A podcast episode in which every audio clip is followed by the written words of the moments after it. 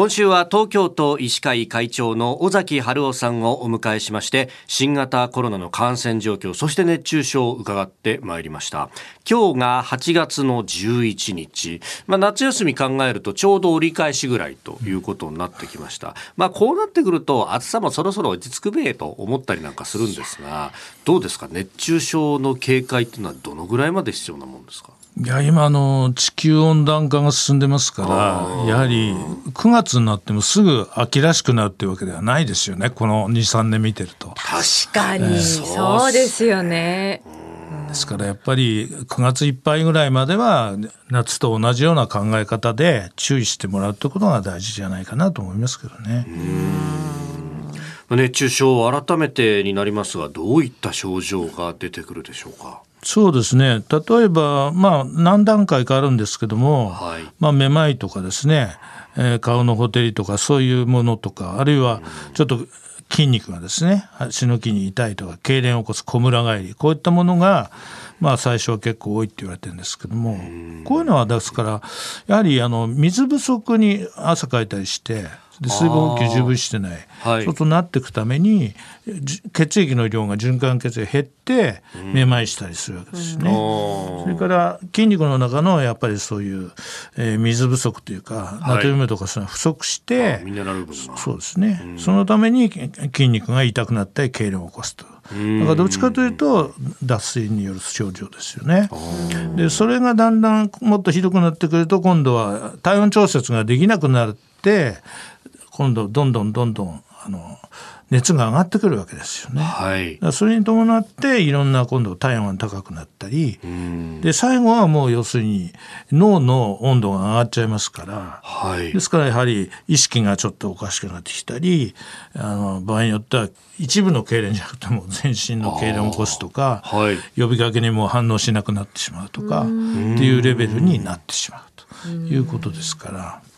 だから基本的には、えー、脱水と水不足とそれからお熱が高くなるっていうことによって起きる症状ですよね。どういった応急処置をしたらそういった場合はいいですか？そうですよね。うん、ですから軽症の場合はやはり水不足であればちゃんとその水分を適切に補ってもらうっていうね、はい、そういうことが大事ですし、うんうん、それからやはりいずれの方にしても要するに暑いそこところから移動させてあげるってことですよね。うんはい、それであのひどいもう状態になってる人はやはり急速に全身の要するに温度を下げてあげなくちゃいけないので、はい、ですからオリンピックの時なんかはですね、はい、その走るところにそういう冷たい水のこうお風呂みたいなのを用意してあってアイスバスみたいなそうですね、うん、でそこに熱中症になって倒れたようなスポーツ選手はもうバサッとつけてしまう、うん、いうようなことが一番効果的なんだっていうんでそういうのも準備したりしてましたからね。だからやっぱり冷やしてあげるとそれと適切に脱水水の補給ですよね、うんうんうん、で口からも入らないような場合には本当に点滴とかそっちですからね、うん、さあまああのなってしまった時のね応急処置っていうのを今お話しいただきましたがやっぱりならないのがね、はい、一番の、対策だと思います。と予防としてはどういったことが考えられますか？あの、うん、出る必要がない特にですね、はい、無理無理にも絶対外出しなきゃいけないというのはなければやはり家にいてですね、はい、エアコンかけて生活してるのが一番いいと思いますけどどうしても屋外でっていうかねだから工事現場なんかで仕事してる人は最近はもうみんなあのいろんな、えー、冷却装置がついてね。ね、はい、ものを着たりは全全してますしファンがついてそこにすごいでかいあの扇風機回したりとかいろんなことやって工夫してますよね。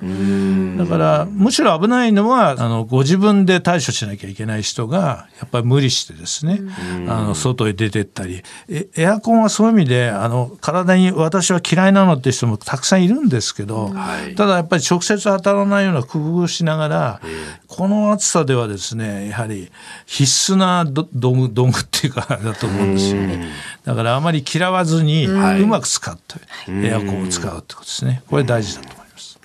えー、東京都医師会会長尾崎春夫さん一週間お話を伺ってまいりました。先生どうもありがとうございました。ありがとうございました